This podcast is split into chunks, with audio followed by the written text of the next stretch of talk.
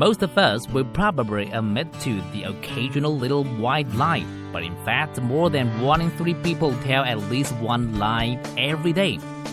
And it turns out that the favorite sex are the biggest fibers of all. According to a survey, a shocking 4 in 5 women tell lies on a daily basis.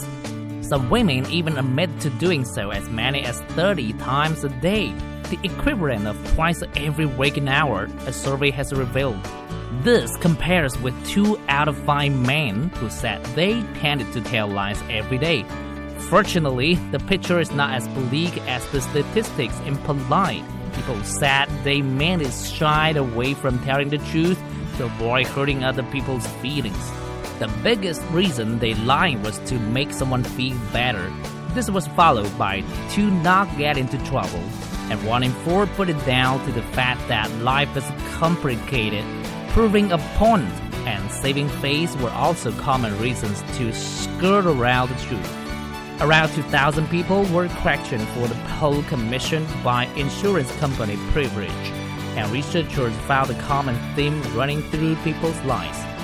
No one likes to leave a playful of food when invited to a dinner party, and saying you enjoy the friend or relative's cooking when you might not have was the number one reason for lying. The people also commonly fib about their job, their salary, or their weight, and they regularly pretend to share a hobby with someone they are trying to impress.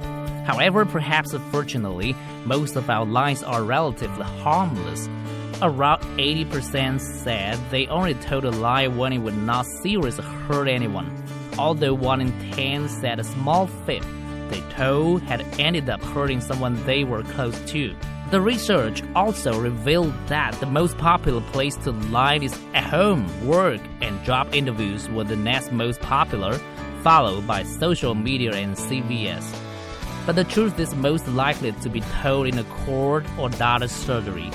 As for who French are top of the list, followed closely by work colleagues and partners, and then children. Interestingly, it is in middle age rather than in youth that we are most likely to lie. 46 was the average age of people who admitted regularly telling lies. This is Lauren. Thank you for listening.